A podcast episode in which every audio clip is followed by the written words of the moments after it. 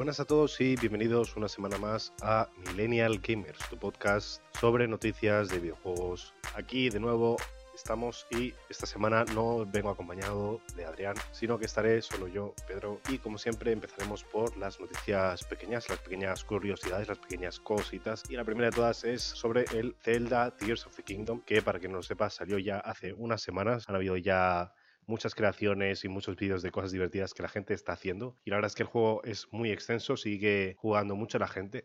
Y no solo eso, sino que el boca a boca parece haber surgido efecto y está actualmente vendiendo más rápido que cualquier juego de Nintendo en toda la historia de Nintendo. Sigue vendiendo este juego, es decir, una gran noticia para Nintendo y para la gente que espere más soporte de este juego, porque además ya ha habido esta misma semana un parche. No voy a entrar en los detalles del parche, pero parece que Nintendo no va a parar de darle soporte a este juego y, va a ir solo a mejor, ¿no? Así que felicidades a Nintendo. Y también Nintendo es eh, la titular de nuestra siguiente noticia y es que Nintendo ha enviado a Valve un DMCA, que quiere decir un aviso de vulneración de los derechos de copyright a Valve ha enviado Nintendo a Valve un DMCA porque quieren bloquear la salida de un emulador de Wii en Steam que se llama Dolphin. Por cierto, este emulador ya existe, eh, ya lo puede utilizar cualquiera, pero supongo que el temor era que las personas pudiesen utilizar este emulador por Steam para jugarlo, por ejemplo, en el Steam Deck, supongo. Así que bueno, parece que va a haber aquí una decisión por parte de Valve porque no perjudica a Valve la ley, así que podrían rechazar. Pero claro, eso significaría, digamos, a partir de ahora formalmente más relaciones ¿no? con Nintendo. Así que bueno, Valve funciona diferente que Nintendo también, cuanto a cómo funciona la estructura de la empresa. Así que en fin, yo he visto el análisis de un abogado y, dependerá de qué decisión tome Valve. ¿no? Seguramente Valve aún así, aunque podrían rechazarlo, creo que lo aceptarán. No creo que les interese eh, destrozar sus relaciones con Nintendo. ¿no? Veremos qué pasa. Asimismo, próxima gran empresa que esta semana ha sido titular de varias cosas, Blizzard, pero vamos a comentar las cosas que para mí son ciertamente un poco interesantes, ¿no? Por una parte, eh, respecto a unas preguntas que se han hecho a los desarrolladores sobre Diablo 4 y resulta que, eh, bueno, salían unos tweets en la pantalla y ellos respondían a los tweets, ¿no? En plan, este, el juego está muy bien gráficamente, ¿cómo lo habéis hecho, no? O qué esperabais hacer con, con hacer esto de tal manera, etcétera, ¿no? Pues resulta que todas esas preguntas eran falsas, ¿no? Ha habido un creador de contenido de, Diablo, jugador de los juegos de Blizzard, que ha ido a ver esos tweets y no existen, no existen los, no existen los tweets, no existen las personas, es decir, todo es totalmente falso. Así que es un poco extraño porque las personas podrían haber hecho preguntas genuinas, pero bueno, no sé, cosas extrañas. Igual de extraña que la decisión que también ha tomado Blizzard esta semana sobre el Woke Classic. Recordemos que ahora mismo World of Warcraft, que es un juego de 2004, un RPG masivo multiplayer online o MMM o RPG corto, sigue jugándose desde 2004. Hay, digamos, la versión del juego que ha continuado sacando expansiones non-stop. Y luego ha habido otra versión del juego. Empezó, digamos, se llama clásico y empezó eh, desde el inicio del juego de nuevo, como si fuese el mismo juego, pero sin las expansiones. Y poco a poco han ido saliendo expansiones. Ahora mismo el WoW clásico está en eh, Wrath of the Lich King. Eh, no sé si en español será la ira de, del Lich King o del Rey Hielo, si si lo han traducido a Tlitram, lo desconozco como es en español, pero básicamente estaban tomando decisiones muy buenas para hacer y atraer a los jugadores muy antiguos de World of Warcraft.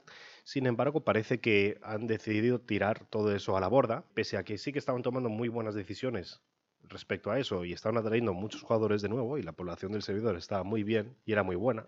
Lo han destruido todo de golpe, tomando una decisión que nadie esperaba y es la salida de los tokens. Los tokens son divisa que te puedes comprar con dinero del juego que te permite jugar más. Es decir, es tiempo de juego pagado, ¿no? Recordemos que eh, Blizzard eh, tiene una suscripción para, jugador, para con el jugador con World of Warcraft y si tú quieres jugar un mes tienes que pagar una cierta cantidad de dinero. Aparte de las expansiones, al menos antes iba así, no sé si las expansiones ya entran en suscripción mensual, pero creo que no, ¿no? Y eh, normalmente son unos, no sé, 12 euros, 15 euros, depende eh, de la divisa. No sé cómo ahora está el coste de la divisa. Normalmente era 15 dólares y en España eran unos 12, 13 euros. Cuando tú compras esto con oro del juego, claro, ya no tienes que comprar con dinero real, ¿no?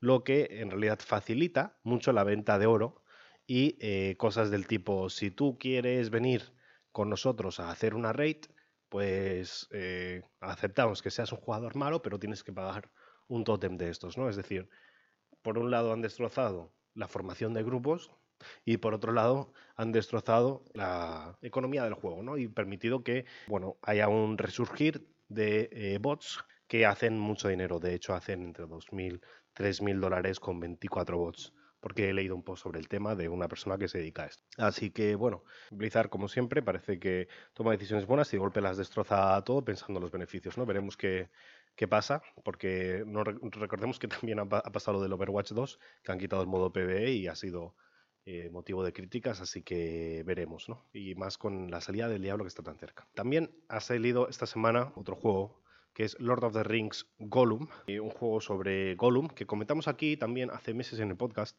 que nadie esperaba que surgiese este juego y por los vídeos no era nada interesante y se veía bastante raro. Eh, y nosotros predijimos curiosamente que no iba a ser muy bueno y que no, nos iba a interesar mucho, pero que veríamos qué es lo que pasaba, ¿no?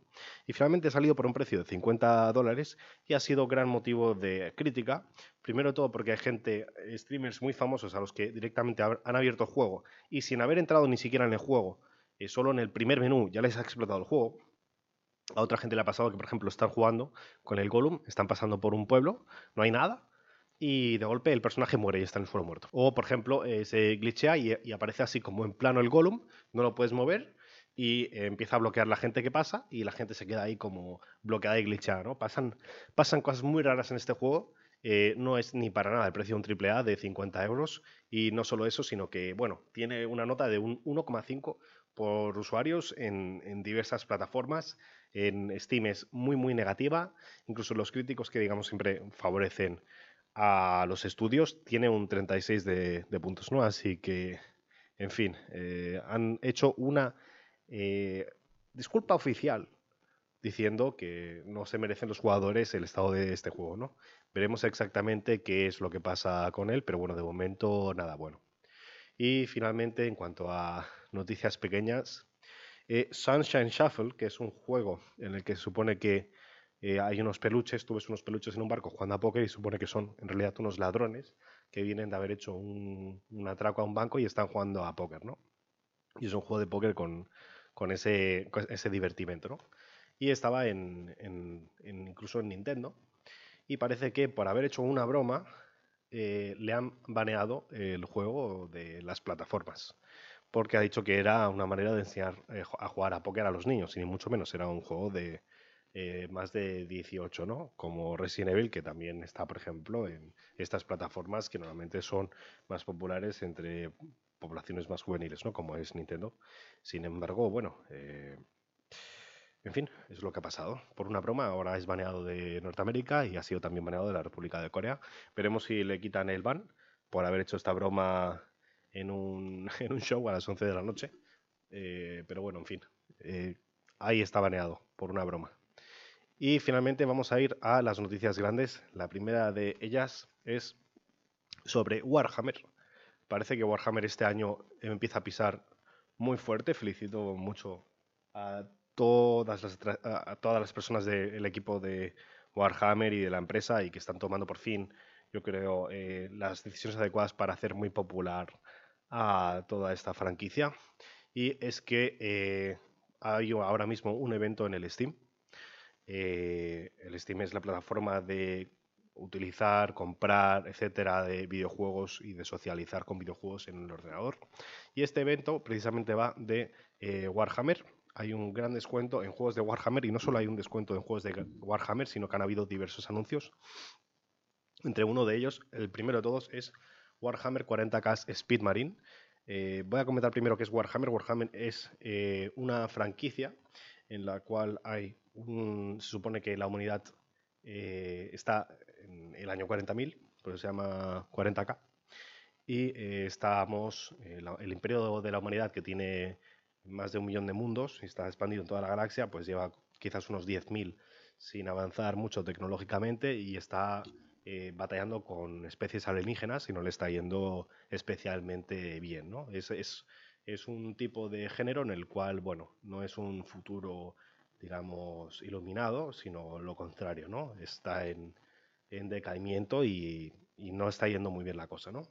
Y Space van a sacar Space Marine 2, que es un hack and slash, precisamente llevas a un humano y estás peleándote. Gráficamente me ha parecido bastante impresionante. Eh, el sentimiento de Warhammer de los humanos estaban perdiendo y muriendo en cuanto a lore, creo que se ha cumplido bastante. No, te no es muy esperanzador las imágenes que se han visto, ¿no? De cómo un humano está eh, batallando con alienígenas.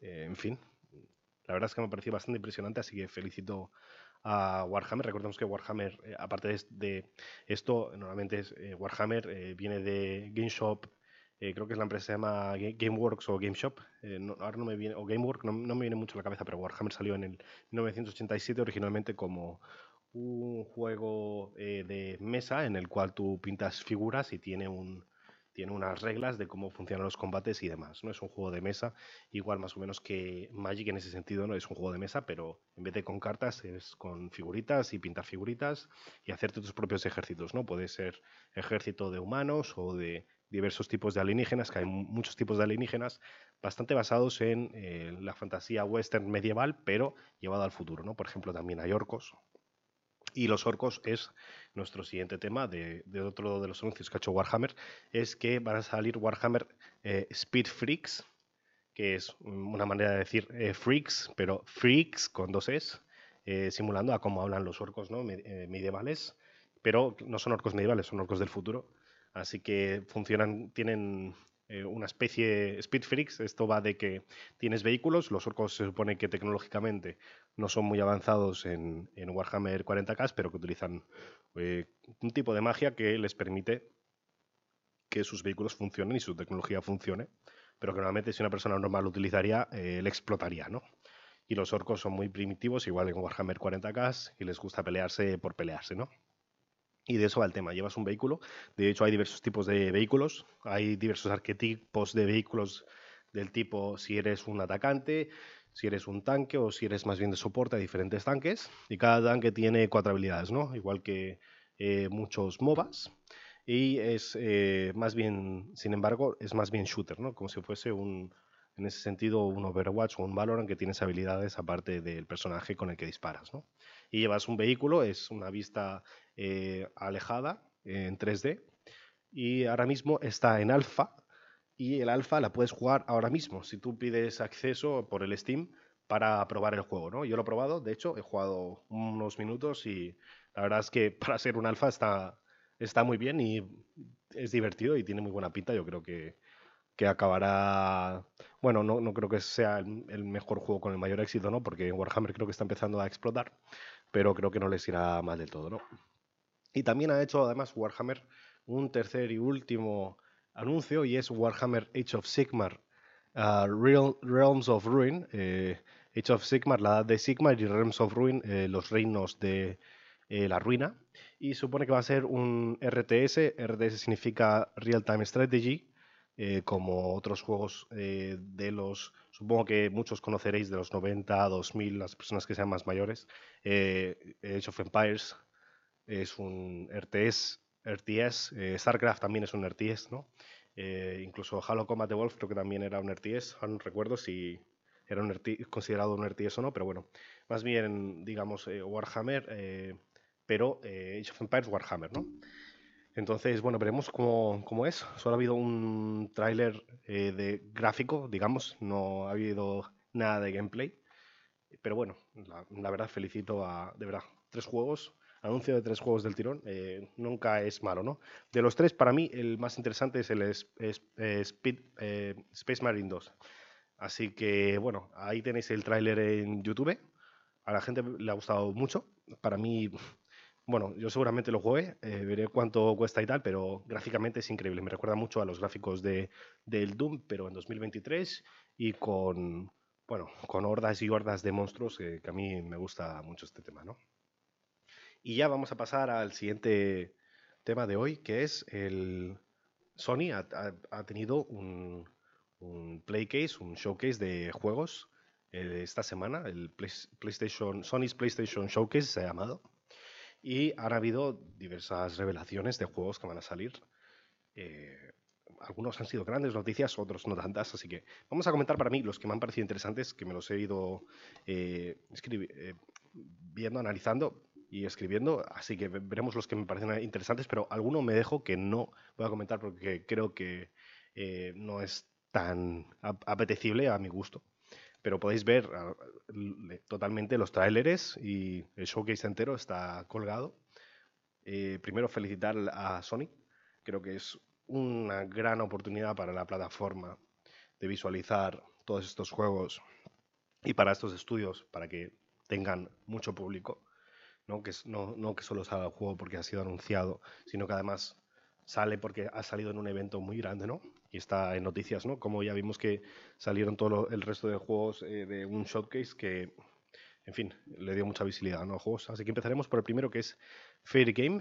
Eh, de este juego comentar que es de Jade Raymond, que es una desarrolladora canadiense que ha estado involucrada, por ejemplo, en el equipo de Assassin's Creed y precisamente por eso me da mucha confianza para mí, porque Assassin's Creed eh, ha cambiado mucho desde que salió. Yo diría que, bueno, eh, muchísimo. Creo que visualmente Assassin's Creed es un juegazo que siempre vale la pena. Y a no ser que te interese mucho una, una temática, eh, no creo que valga mucho la pena a día de hoy jugar Assassin's Creed. Algunos dicen que Assassin's Creed, bueno, está volviendo a los orígenes, pero bueno, ya veremos qué pasa con Assassin's Creed. que por cierto también ha salido en este showcase pero ahora lo comentaremos justo ahora. Eh, Fair Game, no mucho que contar, la verdad. No, gráficamente hay, una persona disparando y poco más, ¿no? ¿no? hay mucho gameplay, la verdad. Y en cuanto a Assassin's Creed, también ha salido eh, Assassin's Creed Mirage 2, va a salir en octubre 12. Eh, decía que la gente comenta que vuelve más a sus, orígenes porque este Assassin's Creed parece que es más como Prince of Persia, ¿no? Recordemos que Assassin's Creed sale a raíz de Prince of Persia y eh, veremos qué es lo que pasa con él, ¿no? Si es interesante o, tal. La gente dice que vuelve al sigilo más, eh, más que ir a, poder ir a saco y hacer lo que quieras, ¿no? Veremos qué es lo que pasa en él. Tampoco se ha podido ver mucho, así que no hay mucho más que comentar, ¿no? El siguiente que me ha parecido interesante es Hell's Divers 2, que eh, es del estudio Arrowhead, que quienes no lo sepan, Arrowhead es el estudio que creó Magica, eh, un juego muy interesante para mí, eh, lo he jugado, conozco varias personas más que lo han jugado y era, un juego bastante curioso del estudio sueco. Así que tengo bastante confianza en, este juego por el estudio que es.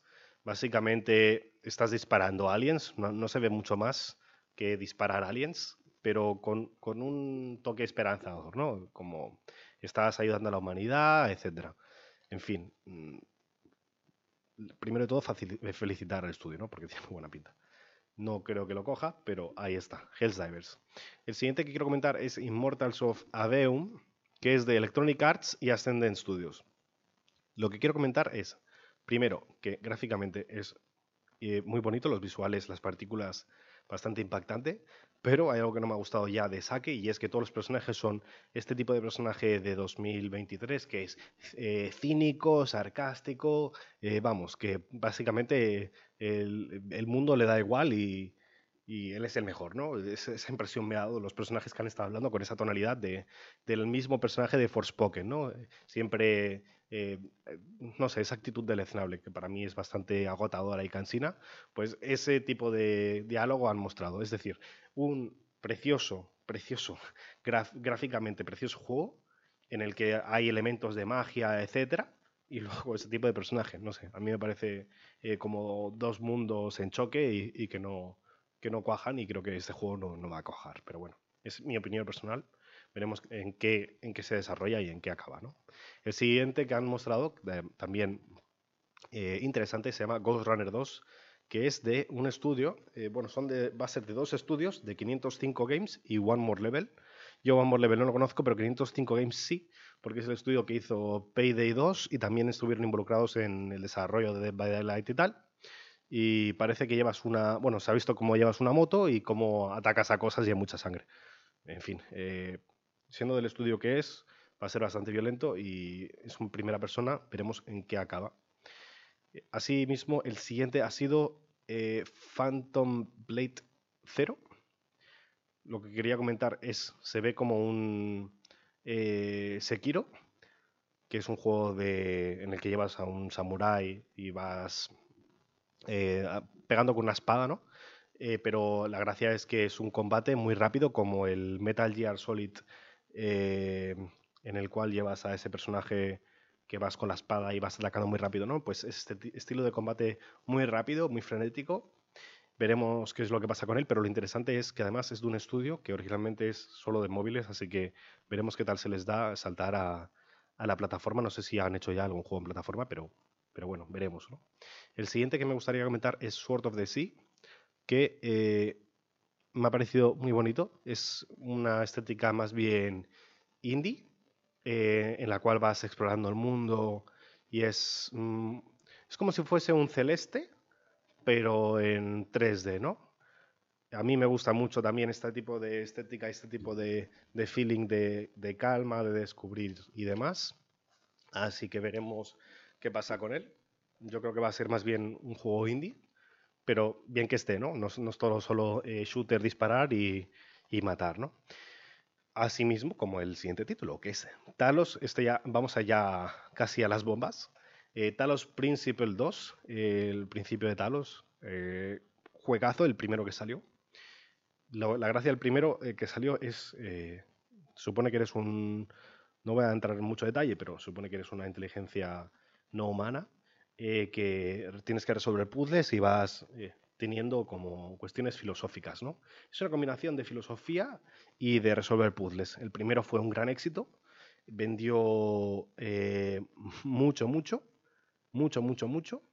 Ah, por cierto, no lo he comentado, pero también el Ghost Runner, el primero que salió, también vendió y tiene ahora mismo 36.000 reviews en Steam positivas. Quiero decir, son juegos que son bastante esperados. El Talos Principal, sobre todo, porque tuvo muchos premios y tuvo bastante éxito. Creo que eh, mucha gente le tiene cariño a este juego que ya salió hace nueve años, en 2014. Así que veremos qué es lo que pasa con él, ¿no? Para la gente de puzzles y que le gusten también algo más que hacer un puzzle, sino que tenga un tipo de contenido filosófico, eh, lo va a disfrutar bastante, ¿no? Veremos qué pasa.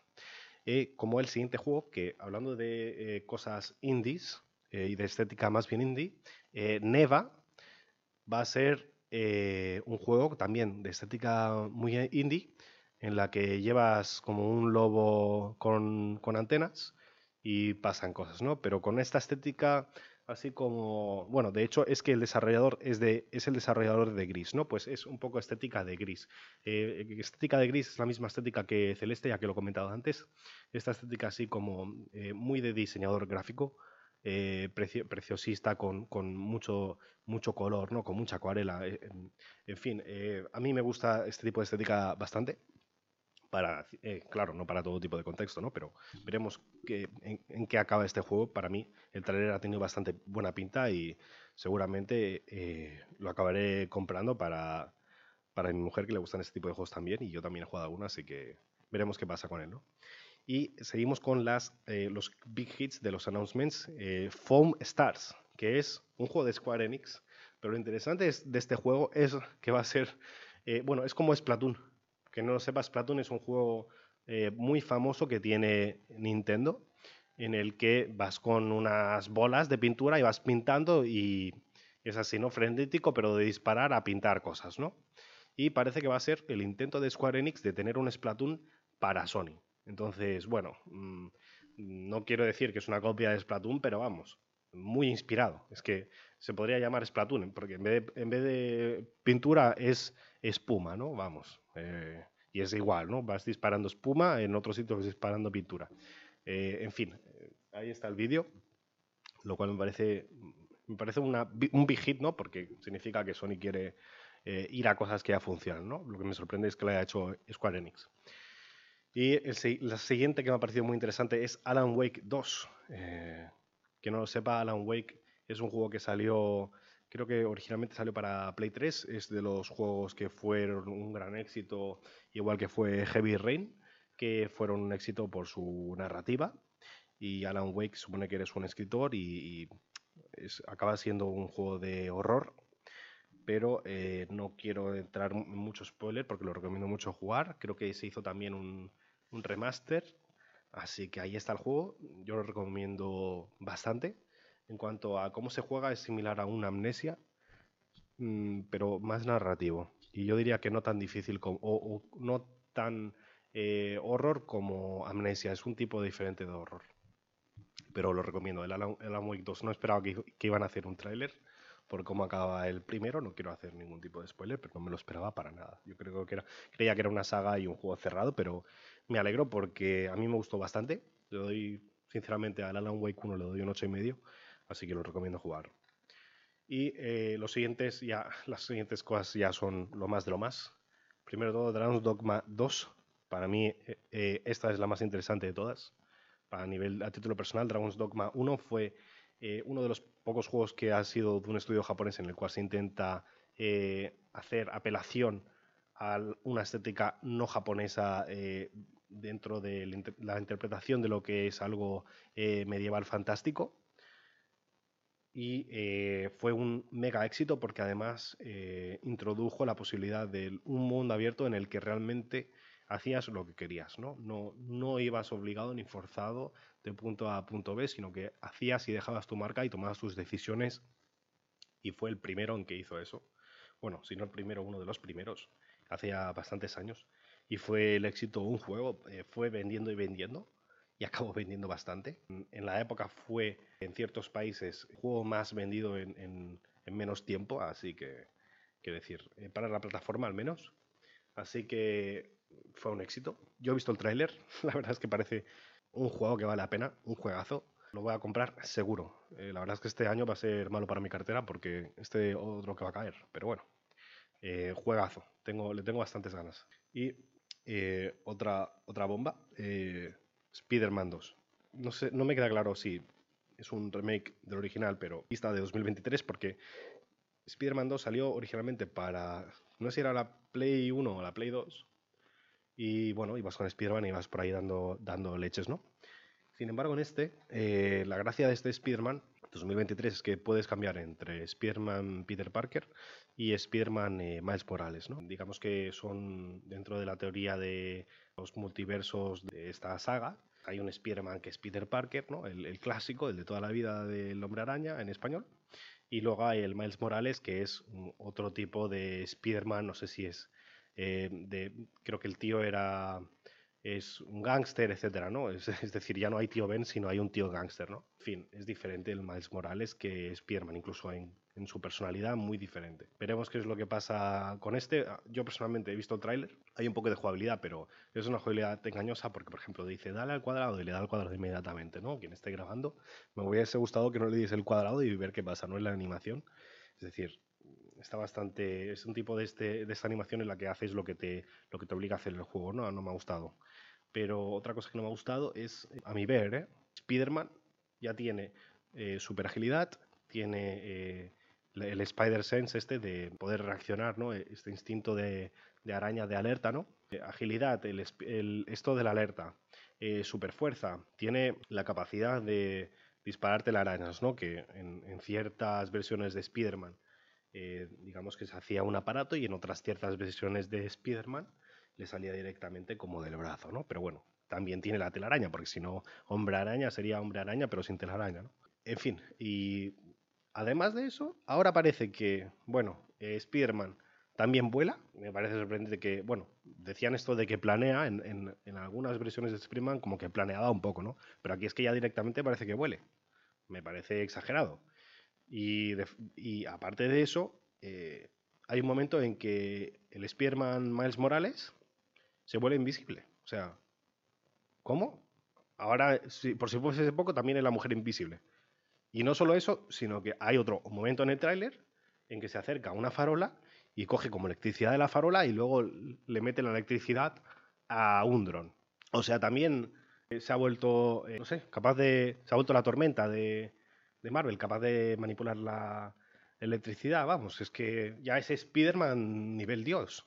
Porque, ¿qué no hace? No, Spider-Man hace de todo. Me parece poco acertado, pero bueno, si es el camino que quiere seguir la franquicia en cuanto a Spider-Man, adelante. Para mí es bastante cutre. En cuanto al gameplay en sí, no han mostrado eh, mucho, solo un par de efectos bastante preparados y aún así me han parecido que faltaban por pulir. Pero bueno, lo que me ha gustado de este tráiler es que como en el Spider-Man 2 original, está centrado en, el parásito de Venom, que Venom es eh, dentro del mundo de Spider-Man, supone que es un parásito alienígena que principalmente ocupa a otra persona que no es Peter Parker, aunque también hay un tiempo en el que ocupa a Peter Parker.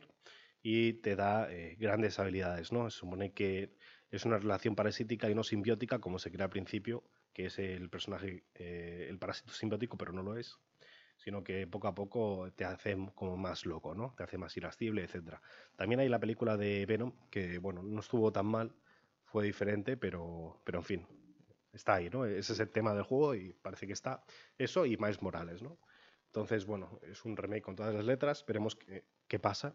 A mí esos detalles que he comentado no me han gustado, así que no le tengo muchas ganas.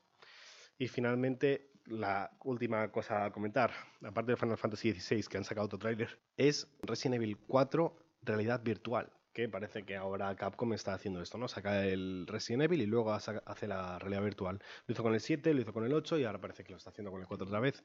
Así que felicidades para Capcom. Eh, Capcom está pisando muy fuerte este año y no tiene pinta de ir a parar, ¿no? Así que veremos qué pasa con esta realidad virtual. Y aquí lo vamos a dejar por hoy. Muchas gracias por venir una semana más. Eh, dale like, suscríbete en las plataformas en las que estés. Sé libre de dejar un comentario. Agradecemos todos vuestros comentarios y que estés aquí semana a semana. Que vaya bien. Adiós.